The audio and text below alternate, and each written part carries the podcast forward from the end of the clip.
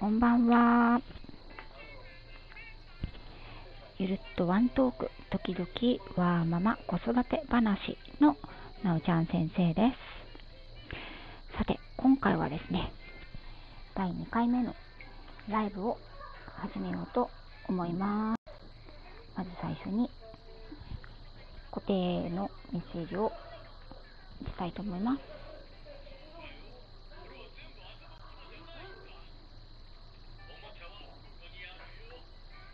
コメントが、うん、ご質問。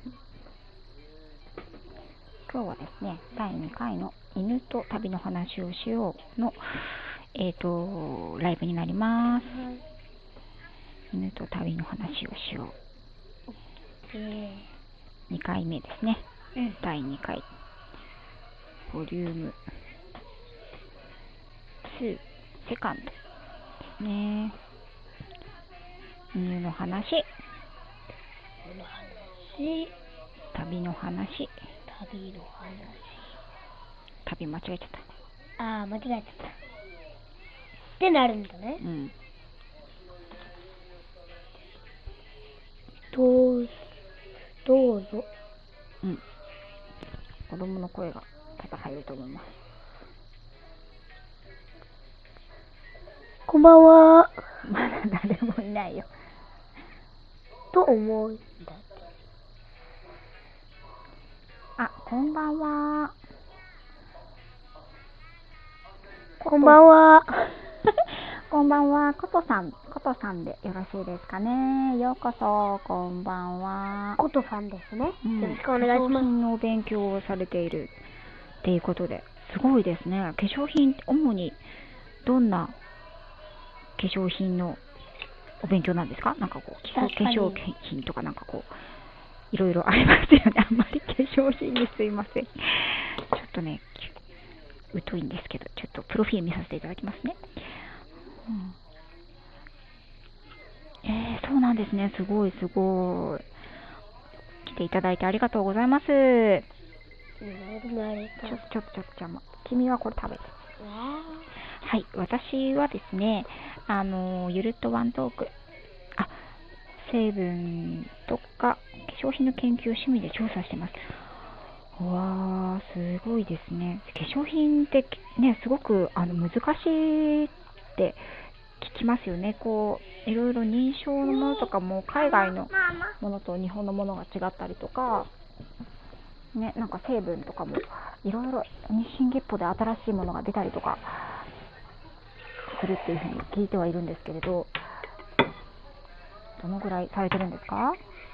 うん、私はですね、普段はあの犬の保育園と言いまして、あのワンちゃんをお預かりして遊ばせたり、トレーニングをしたりしてお返しするっていうね、あの人間の幼稚園や保育園のワンちゃんバージョンみたいなことをお仕事でもうかれこれ15年近くやっております。なので、配信の方は、えっ、ー、と、普段はだいたいそんな感じのワンちゃんに関するお話が多いですね。うん。コットさんは、あれですか、ワンちゃんを飼っていらっしゃったりするんでしょうか？ね。もしよかったら、飼っているワンちゃんのお話や、ね、あのー、昔飼ってたワンちゃんとか、これからね、飼いたいワンちゃんとかがいるようでしたら教えてくださいね。で、今回というかね、私のライブのテーマ一つとして、犬と旅の話をしようという、あの、え、あの、テーマでね、お話をしているんですけれども、私自身がですね、犬も好きだし、旅も好きっていうことで、お話をさせていただいています。なので、あの、今回はですね、そのアジア編といいますか、思い出に残った旅とワンちゃんのお話をしていきたいと思います。よろしくお願いします。えーとですね、私のあのアジアの旅行はね、いくつかアジアの国は行ったことあるんですけれども、近場で言えば韓国、台湾、それから中国は上海ですかね。それから、えーとタイ、ベトナム、カンボジア、っていう感じだと思います。でしたね。はい。そのうちですね、タイに関しては何回か行ったことがありまして、多分、何回だろうな、1、2、3回ぐらいは、タイはね、訪れたことが、3、4回はあるかなと思います。なのでね、あのタイのお話を中心にしていけたらなと思っています。皆さんの旅のエピソードなんかもあれば教えてくださいね。ちょっとね、子供が周りでうろちょろしているので、そうあの、声とかね、音とかは入ると思いますけれども、よろしければお聞き流してください。ね、あのー、最初にその中で行ったのはやっぱりタイだったかなと思います。でタイってね、皆さんご存知かもしれないんですけれども、仏教国なんですよね。うん、で仏教の中でもこうあのすごく仏教国ね、アジアは、アジア圏はすごく多いですけれども、あのタイはすごく仏教の信仰が厚い国でありますね。うん、で、お坊さんとかもね、たくさんいて、あの軍隊、ね、アメリカとか、まあ、ヨーロッパとか、あのそのお隣の韓国もそうですけど、兵役っていうのがね、あの男性にはあるんですが、その代わりに、えっ、ー、と、タイではね、必ず一度は、確かお坊さんにならなきゃいけないっていう、ね、男子、男性は。っていう、あの、確か決まりがあったと思います。ね、少年のうちにこれなるんですよね。で、すごく、あの 少年のね、頭を丸めた、あの、可愛い小さいお坊さん、小さいとか若いね、お坊さんたちがね、街を歩いてたりするのを何度か見かけたことがあります。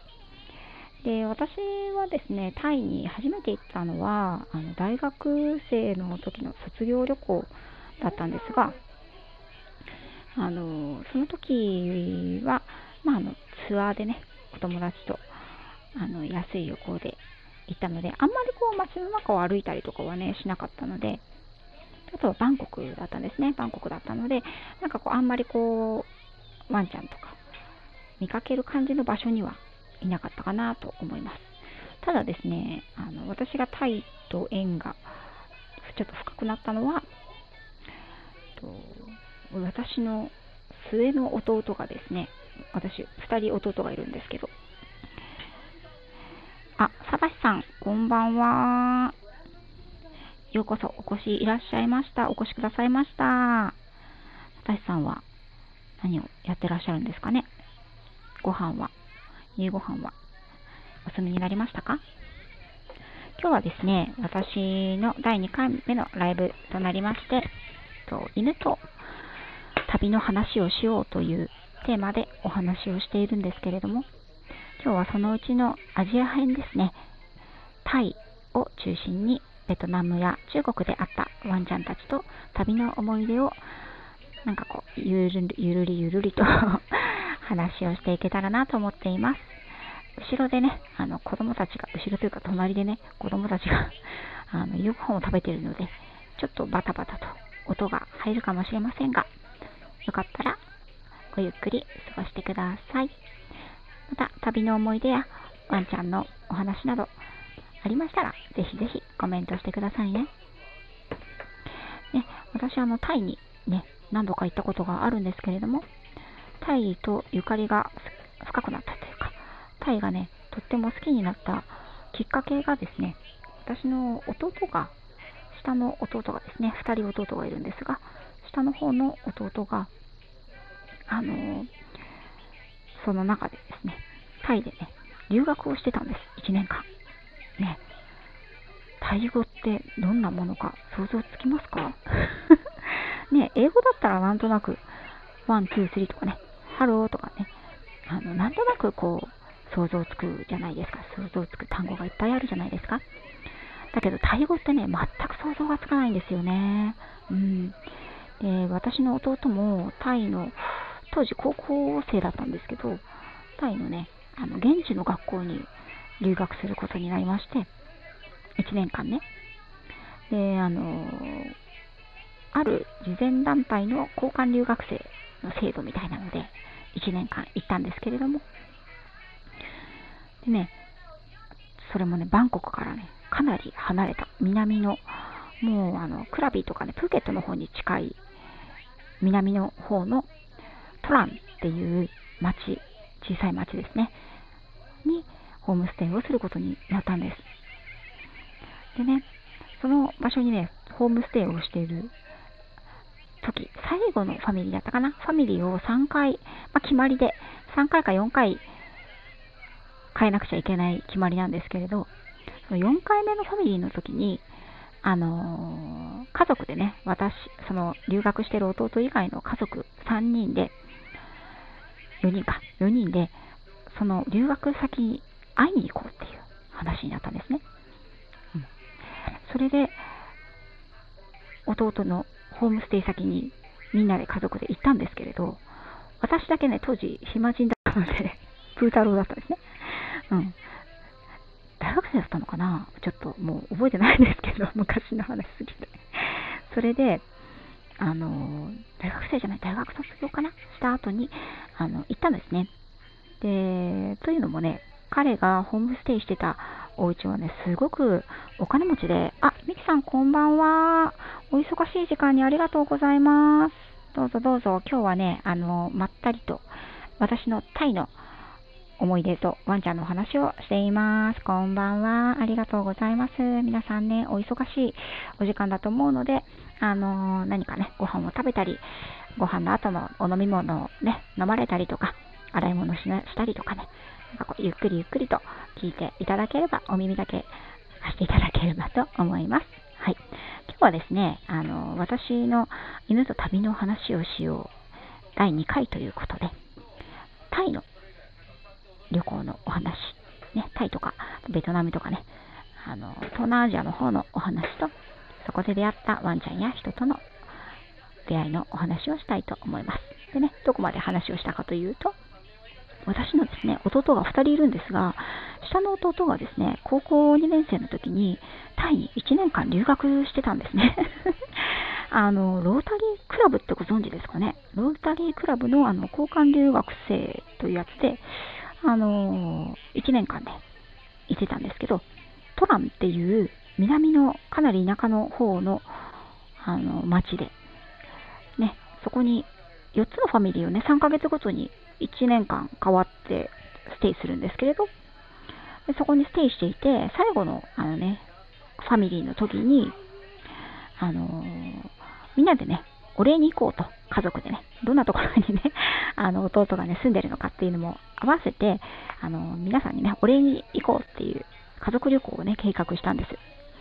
それで私当時暇人だったので、私だけね、あの、ちょっとね、先に行くことにしたんですよ。ね、先に行くっていうのはどういうことかというと、あ、花さんこんばんは。いらっしゃいませ。またお越しいただいてありがとうございます。今日はね、第2回目で、あの、タイの旅行とワンちゃんのお話をしたいと思っています。ね、あの、お忙しければお耳だけ拝借できればと思っております。ね、なんか旅のエピソードやワンちゃんのエピソードありましたら、どんどんコメントしてくださいね。よろしくお願いします。それ、あ、そうですね。相変わらずね、あの、子供たちがね、隣にいるので、ちょっとガチャガチャ、向こうでね、息子は有吉の壁見てますけどね。で、えっ、ー、と、そうですね、どこまで話したっけな。そう。弟のね、ホームステイ先がタイで、タイに留学してたので、私もね、行くことにしたんですよ。というのもね、弟がホームステイしてた先はね、すごい豪邸だったんですよ。ね、タイの田舎の豪邸って想像つきますか、ね、私想像つかなかったので、ちょっとね、一足先に家族より行って、あの、一泊泊めてもらおうっていうね、すごいずうずうしいね、昔からずうずしいですね、私ね。あの、ぐいぐい行くタイプなんで、あの、弟にね、私だけ、あの、2日ぐらい先に行って、あの、ステイ、ホームステイ先に一緒に泊まらせてもらってもいいって聞いたんですよ。そしたら、いいって、ァミリーのね、ママが言ってるって言ってくれたので、ホームステイ先にね、あの勝手にね、上がり込むことにしたんです。まあ、2日ですけどね。でね、それで、着いた先はね、まあ、まあ、小さい町なんですよね、トランっていう町が。のんびりした、いいところで、ね、海辺の町でした。それでね、そこにはやっぱりね、野良犬がすごいいっぱいいたんですよね。うん。ね、東南アジアとか行かれたことのある方は、ね、ご存知だと思うんですけど、野良犬なのか飼い犬なのかわからないような ワンちゃんたちがね、その辺うろうろしてるんですよね。それでね、またね、日中暑いもんで、みんなね、木陰 ね、あの、寝てるんですよね。うん、その姿がすごく可愛くて、中にはね、これ生きてんのかなっていうぐらいね、もう近くを車が通ったり、人が通ったりしても全然起きないワンちゃんたちがね、その姿がすごくタイはのびのびとしててね、ワンちゃんたちも印象的でしたね。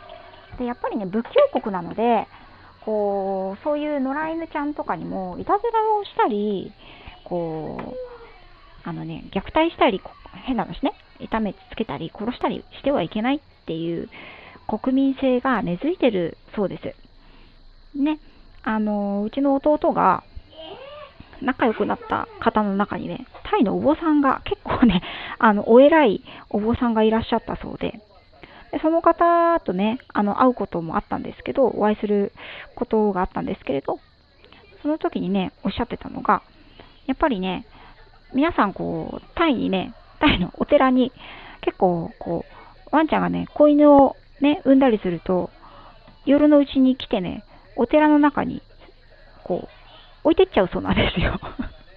だからね、あの、お寺がね、で、お寺なので、殺生はダメじゃないですか。なのでね、捨て犬とかね、捨て猫がね、すごい増えちゃうんですって。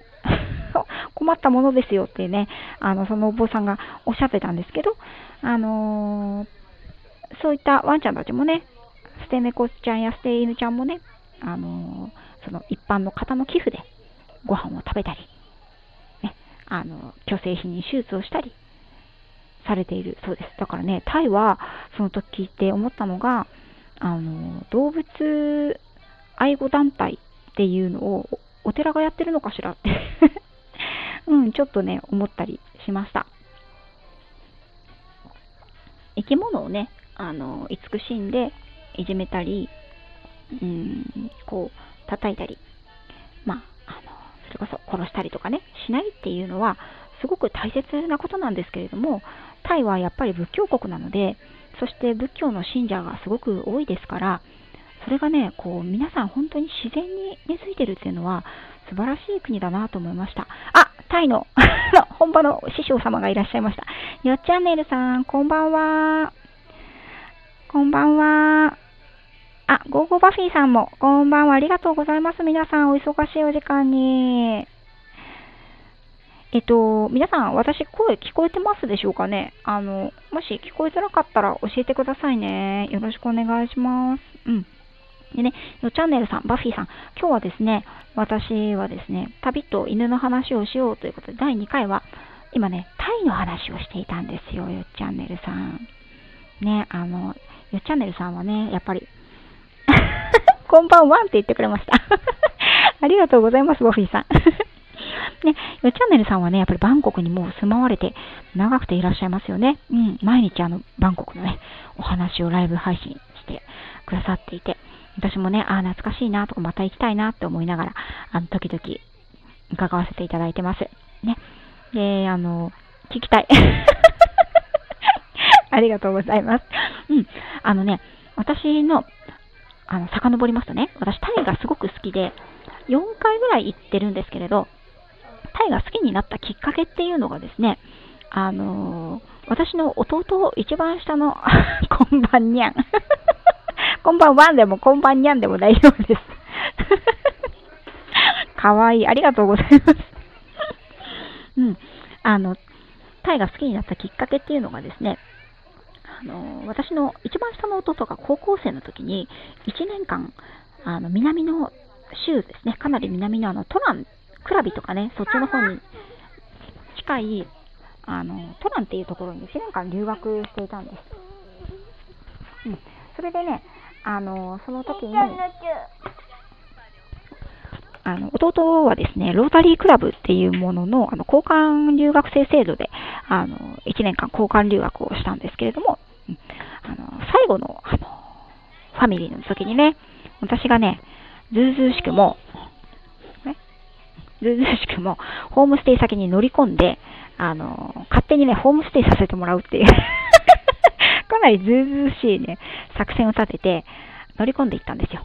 ね、タイのあのロータリアンの方、ロータリークラブの方のお家にホームステイされてたしていたので、弟は、すごくね、やっぱり皆さんお金持ちなんですよね。で、お家が大きくて、もうね、あの客室もたくさんあるっていうので、それじゃあ私が1日2日ね、あのー、ちょっとお世話になってもいいんじゃないかなって思って聞いたら、あのー、弟からね、ママがいいって言ってるからおいでって言われて行ったんですよ。そしたらね、もう豪邸なんですよね。うん。びっくりしたのが、その、なんていうんですかね、豪邸が立ち並んでるエリアっていうのが全部ね、ゲートで覆われてまして、ガードマンが24時間立っていて、そこで通行証を見せて車が中に入れるっていう感じなんですね。うん、それで、車の中に入って、あの、一軒一軒お家があるっていう感じでした。で、部屋の数は覚えてないんですけど、とりあえずお風呂が3つあって、そのうちの1つは、あの、すごい大きい大理石のジャグジーが真ん中にドカーンってあったんですね。ただね、ね、よっちゃんなりさん多分ね、よくわかると思うんですけれども、あちらの人って、こう、バスタブとかにね、お湯入れないんですよね。暑いんで。お湯なんかにね、あんま使ってられないみたいです。みんなね、暑いんで、もうさっと、こう、さっとシャワーをね、1日何回か浴びて、もうね、それでおしまい。だから、ジャグジーは何年も使ってないって言ってました。ホームステイ先のね、ファミリーも。で、あの、トランの街を案内を弟にね、してもらったんですが、そこでね、やっぱりワンちゃんたちがね、たくさんいたんですよね。うん。で、えっと、バンコクの、あの、サイアムとかね、あのすごく綺麗でファッショナブルなところには、もうあんまり、えっと、4、えっと、3年前ぐらいかな、にも最後にタイ行ったのは3年前とかだったと思うんですけれど、3年前ですね。ね ?3 年前、嘘嘘嘘。おととしか、おととしですね。おととしタイに、あ、嘘嘘。4年前、4年前、4年前でした。4年前でした。4年前に行った時も、あの、バンコクの街中で、ね、いわゆる観光客がいっぱい来るところ野良犬っていうのはあんまり見なかったんですけれども、お寺の中にはね、やっぱり、こう、保護されているのか住み着いているのかわからないんですが、ワンちゃんがいたりとか、あとは田舎のね、ビーチリゾートとかに行ってもね、結構たくさんワンちゃんが歩いていました。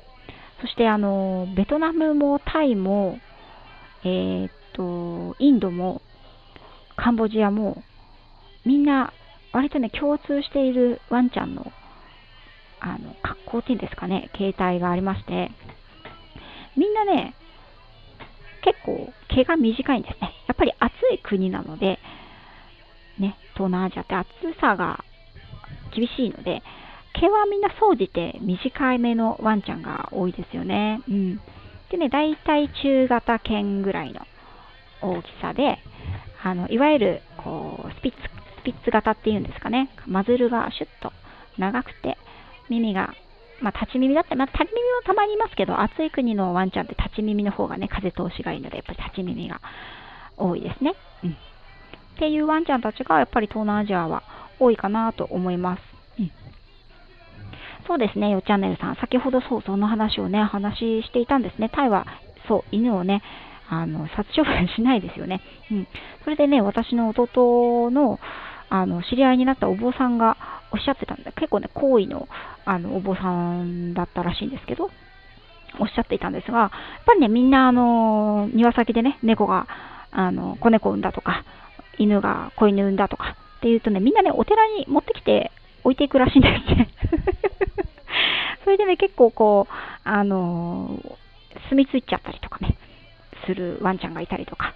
でもやっぱり殺処分は禁止だし、こう、ね、寄付でね、宅宅発で、あのー、いろんな食べるものもいっぱい来るので、やっぱりあの、お坊さんもね、ワンちゃんや猫ちゃんにあげるそうですね。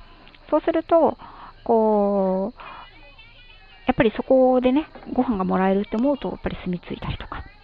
あとは面白いなと思ったのは、そのお坊様曰く、こう、子犬いませんかってね、探しに来る方も いらっしゃるんですって。こういう子犬が欲しいんですかとか。うん。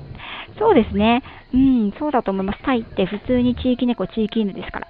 そうですね。あれって、私、その方にお伺いしたのは、その、寄付の、寄付金のね、いただくない中で、あの、こう、矯正手術とか避妊手術をすることもあるというふうに聞いたんですけれども、そういうのってやっぱりメジャーなんですかね？それをね、聞いたときに、あ、このタイっていうのは動物愛護団体とか愛護センターの役割をね、お寺が担ってるんだと思って、すごくあの不思議というか、まあ、感動した記憶があります。うん。みんなね、皆さんね、やっぱりこう、あの摂取は、無駄な摂取をしてはいけないですね。あの命あるものを慈しむ文化なので、すごくそういうのが強いので、うん、すごくあの動物にもね優しいなって思いました。そしてね、私がの印象の中では、あのタイのねワンちゃんたちってすごくなんかこうのどかなんですよね。うん、のんびりしていて、あのみんなこう、なんていうのかな、普通にご飯をあげたりするんでしょうね。あの住民の方もね。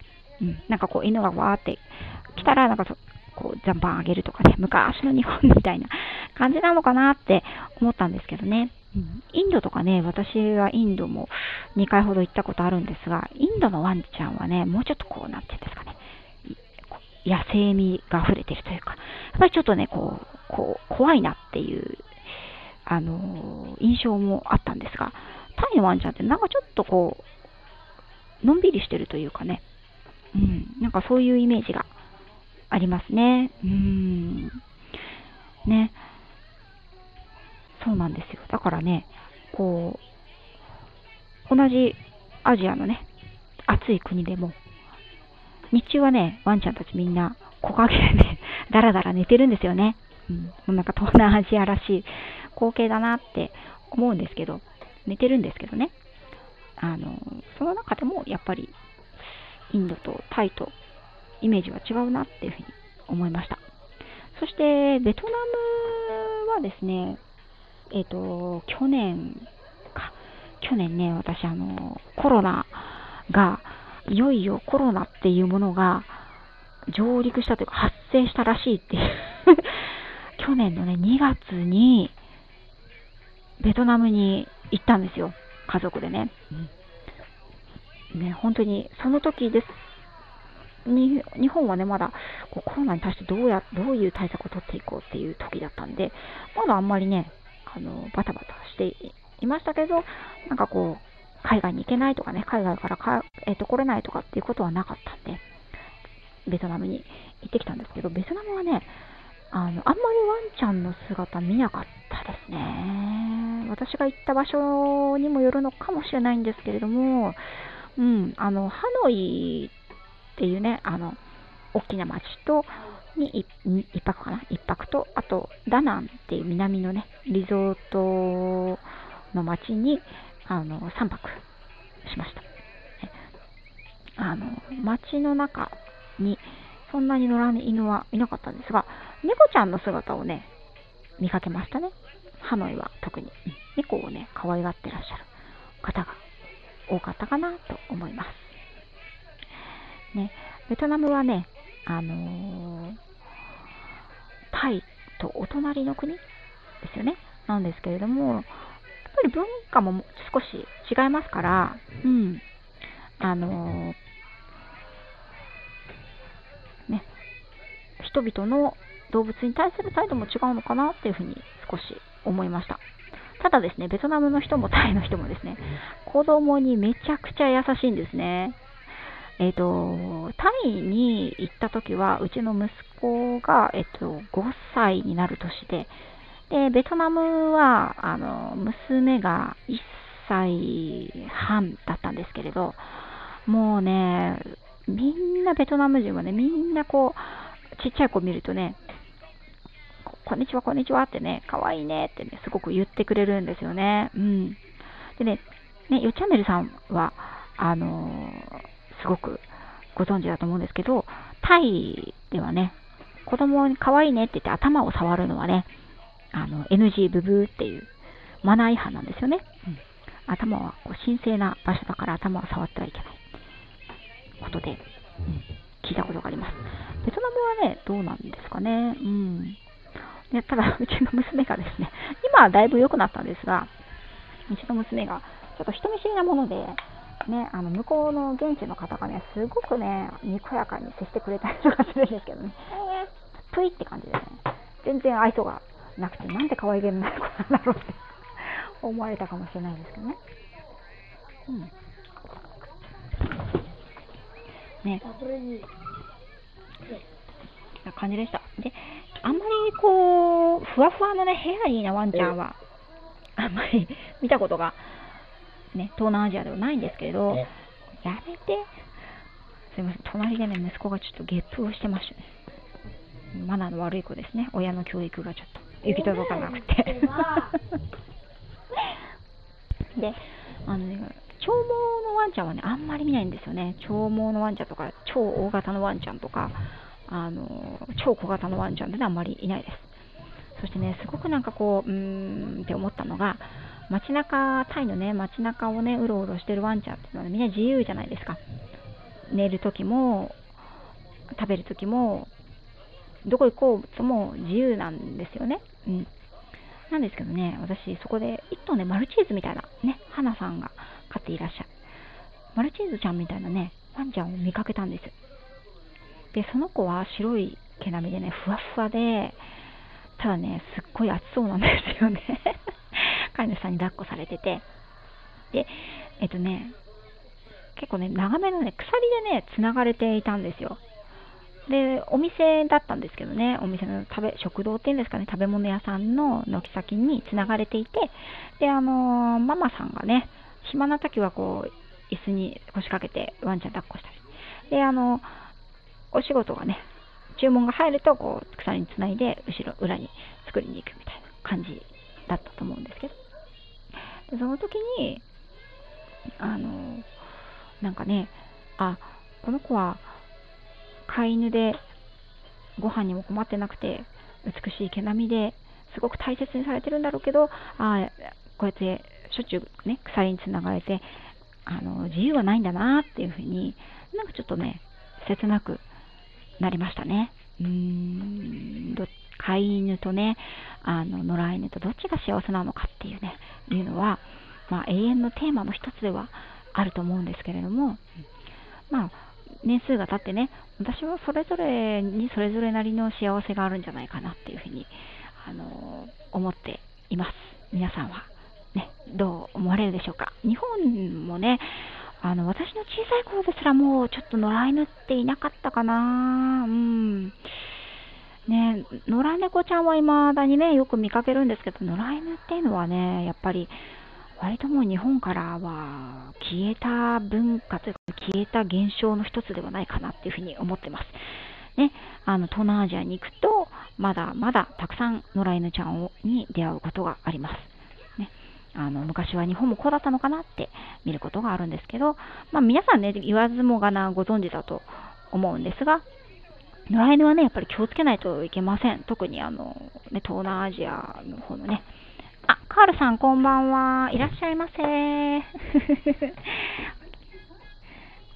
カールさんお疲れ様です。ね、あの、今日はですね、タイの、あの、ワンちゃんのお話をしておりました。ね、タイの私の思い出とともに いう、ね、お忙しい皆さんお時間だと思いますので、あの、お耳だけ拝借できればと思います。あ、Good evening, everyone. Good evening. ね、皆さんこんばんは。カルカルさんね。カルさん、毎日何回もね、あの、配信してくださってすごいなーって、すごく思います。ね。うん。私、そんなバイタリティがなかなかないのでね。うん。ねなので、あの、東南アジアはね、たくさん野良犬ちゃんいるんですけど、私、やっぱり観察するのが好きなので、犬をね、どうしてもね、こう、見ちゃうんですけど、やっぱりね、あの、どういう、ね、あの病気を持っていたりとか、どういう相手が行動に出るかどうかはわからないので、あんまりね、不用意に手を出したり、こう、なんだろう、触ることはしないです。あと、ご飯をあげることもしないですね。あ、カールさん、ありがとうございます。うん、あのね、うーんで、知らないワンちゃんとかに、ちょっと近づいてよく、まあ、動物全般そうなんですけど、こう、よく見たいなとかね、ちょっと観察したいなっていう場合は、大体、こう、そうですね、相手との距離を最低2メートルですね、あの、ソーシャルディスタンス、今流行りの ソーシャルディスタンスを保って、で、正面は向けないですね。あの、相手に正面は相手に正面は向けないです。うん。どんなワンちゃんがいるのですか？カールさん。はい。あ、そうですね。あの、野良犬ちゃんがほとんどなんですよ。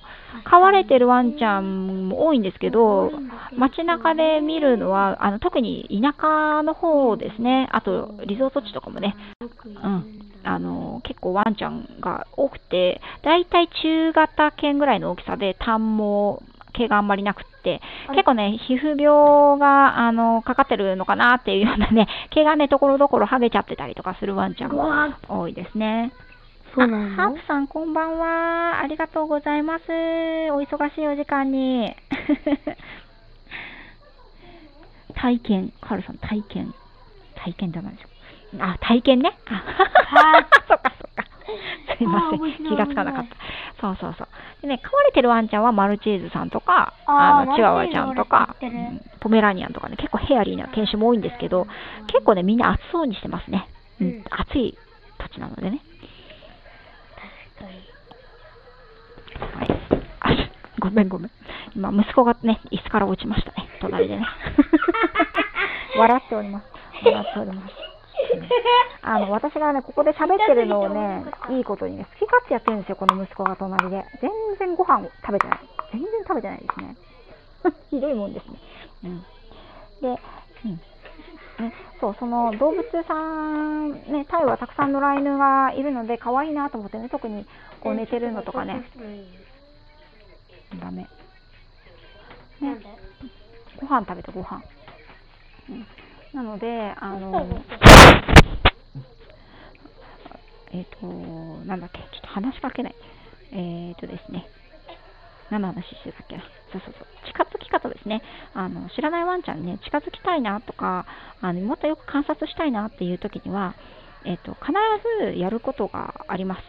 えっ、と、まず、相手との距離を2メートルぐらい保って近づきます。そして、しゃがむんですけれど、えっ、ー、と、相手に向かって正面は見せないですね。うん、正面を見せて近づくっていうのは、あの動物にとってあのすごく緊張感を煽るものなので、大体こう斜めの角度からあのこの人前を自分の前を通り過ぎていくのかなっていう感じで何気なく私通り過ぎてるだけですよっていう感じのふりをして目の視界の端だけでその対象ですね動物を捉えてるんですね。そして2メートルぐらいの距離を保ったら、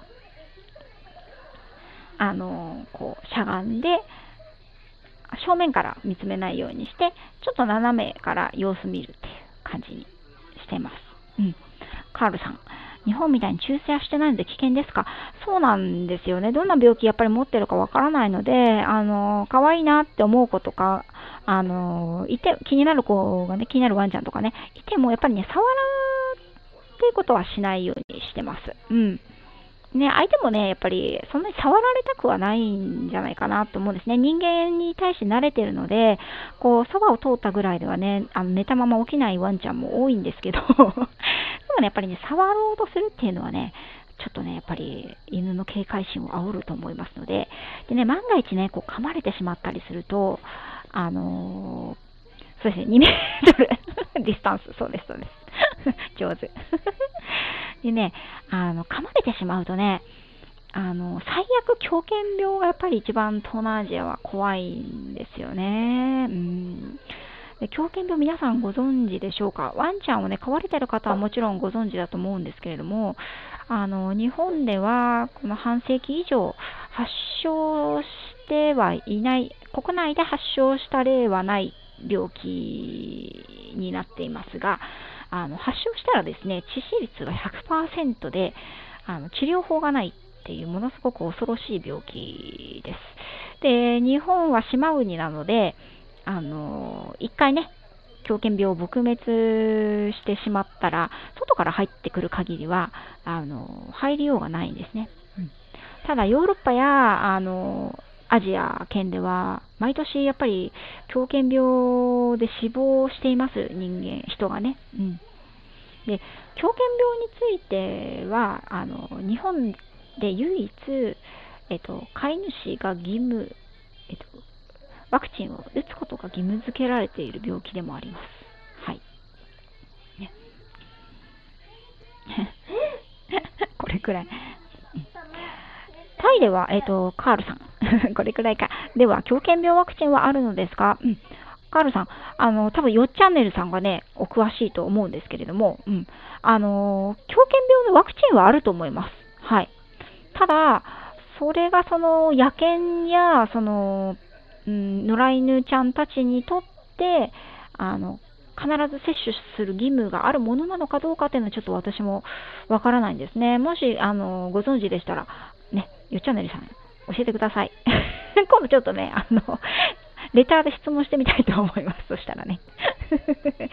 でね、あの、狂犬病って皆さん、もしかしたら、犬しかかからないというふうに思っている方はいらっしゃらないでしょうか。実は哺乳類は全部かかります。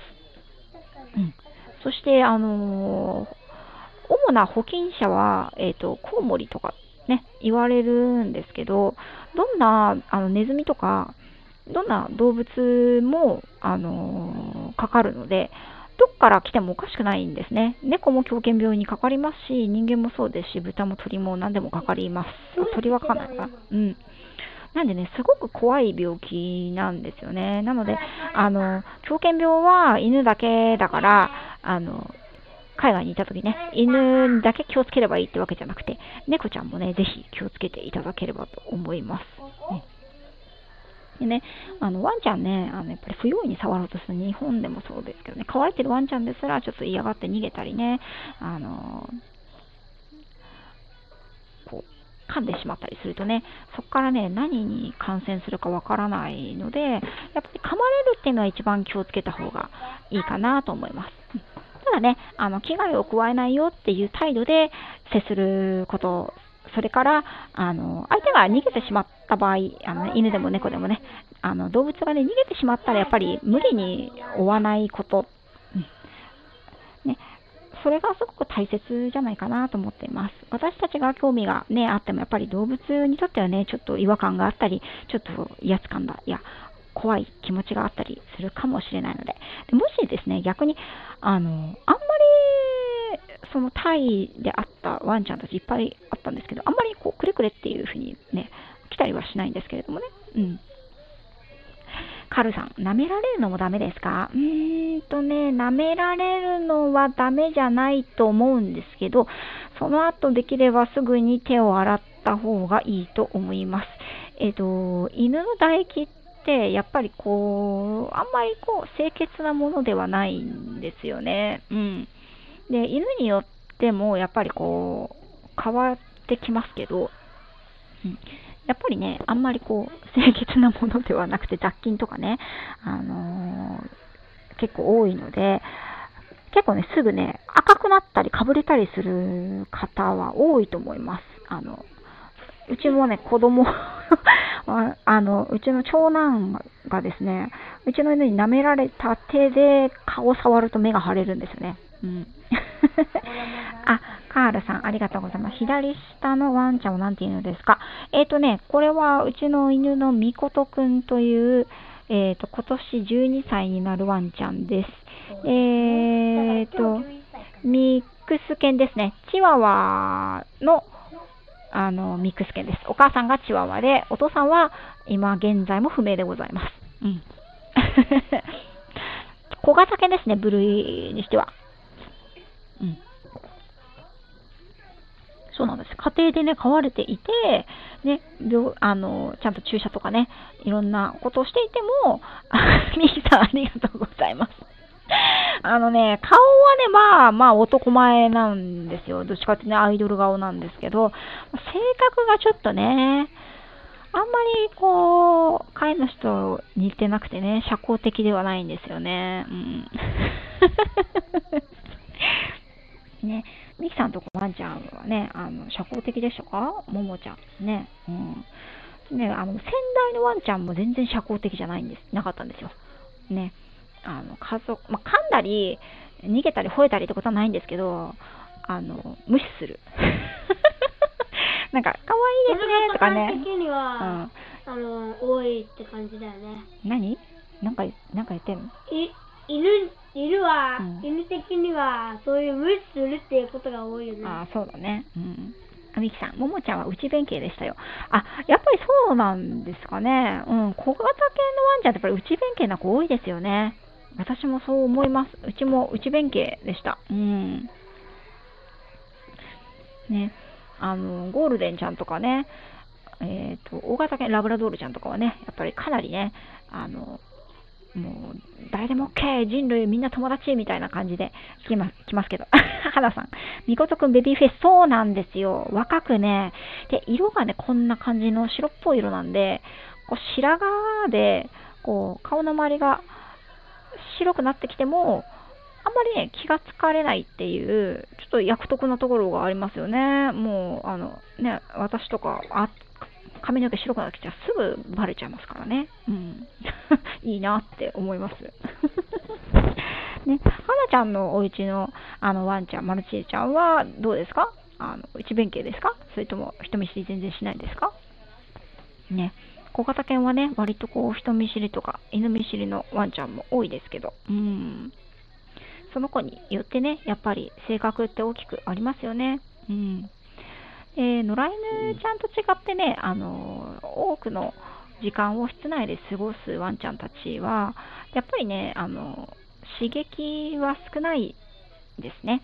刺激が少ないし、その人人とか犬とかに会う回数も少ないですから、どうしてもね、それ以外の場所や人や環境に対してちょっと、うーん、一回引いてしまうっていうのはね、よくある話です。花さん、みことくんに性格が似てます。無視する系ですかね。うちもね、小さい頃からね、やっぱりあのトレーナーのね、犬として、あの、社会科はね、頑張ってやってました。小さい頃からいろんなところにね、連れて行ったりとか、いろんな人に抱っこしてもらったりとか、いろんなワンちゃんに会わせたりとかね。あの、まあ、彼がね、小さい時は、私は犬の幼稚園とホテルをやってましたので、なんなんともね、たくさんのワンちゃんと会うこともありましたし。ただね、やっぱり持って生まれた性格っていうのが犬はすごく強いんですよね。うん。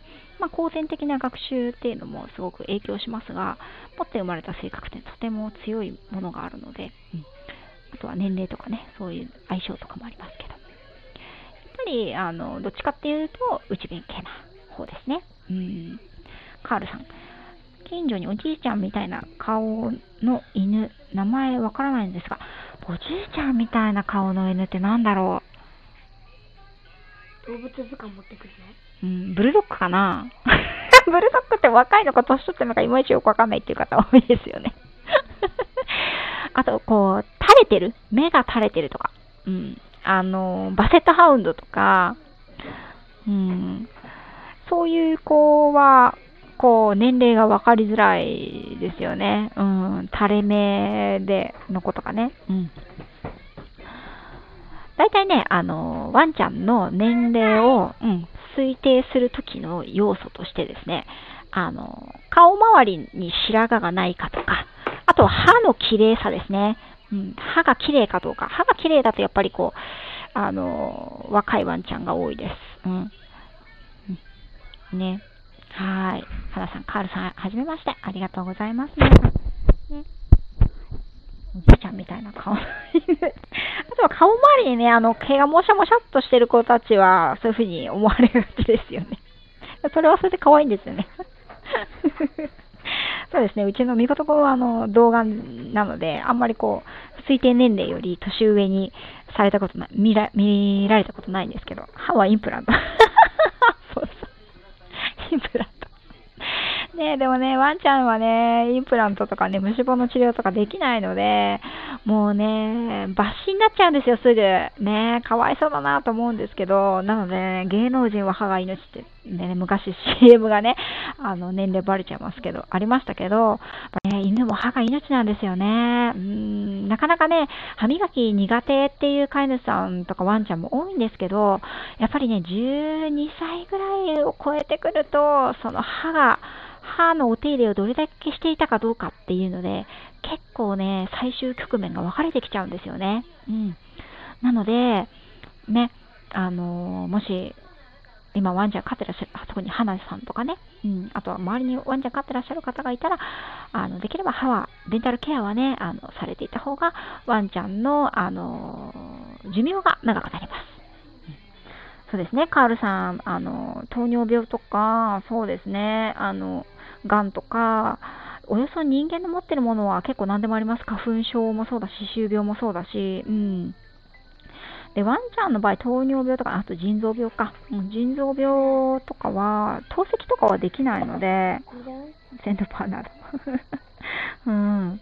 なのでね、人間よりも早く、こう、治療方法がちょっとまだ少ないのでね、うん。なるべくね、元気で長生きっていうのが、あの、やっぱり、まあもちろんみ、皆さんの、こう、理想である、だと思うんですけど、私も、あの、何のためにね、犬の保育園をやってるかっていうと、やっぱり全てのワンちゃんにね、あの、元気で長生きしてもらいたいんですよ。うん。それに尽きるんですよね。うん。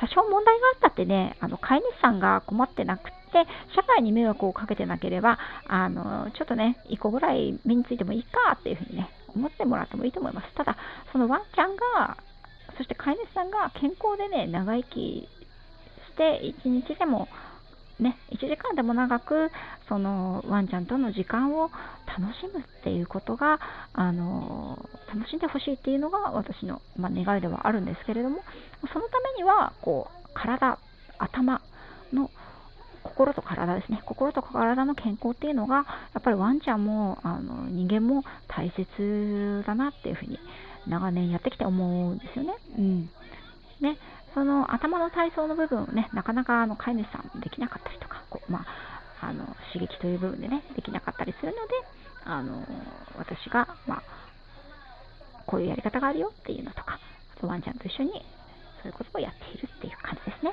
うん、カールさん。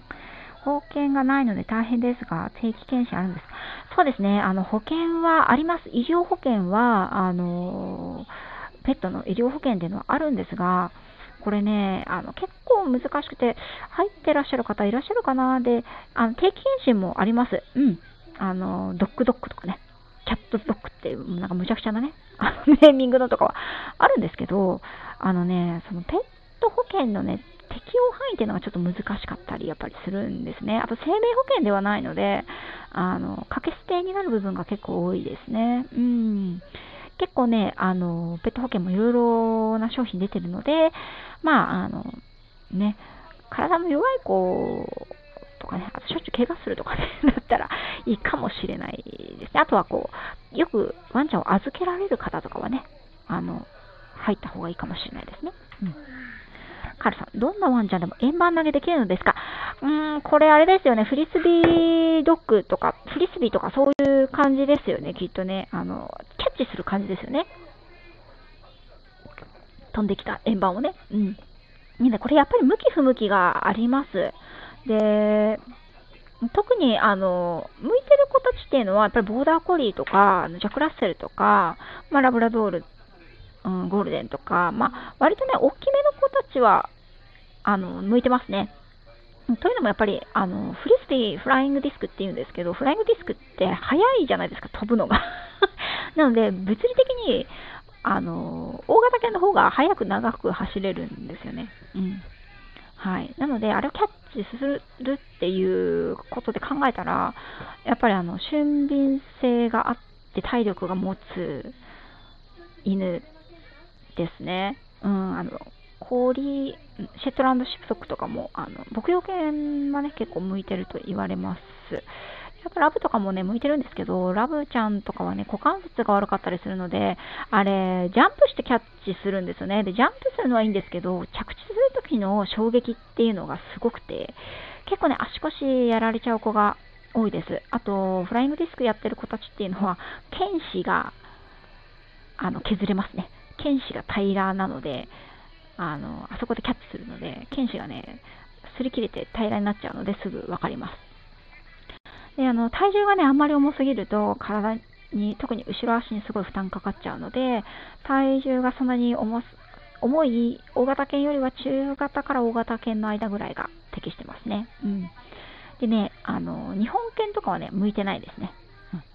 あの、そもそもこう、なんだろう、投げるものを追いかけてキャッチするっていう欲があんまりないので、持って帰ってくるっていうのもね、ちょっとね、難しいですね。えっ、ー、と、近所にカールさん、めちゃくちゃでかい犬がいるんですよ。めちゃくちゃ細くてでかい。びっくりしました。あー、あれですかね、ちょっと顔が長めのワンちゃんですかね。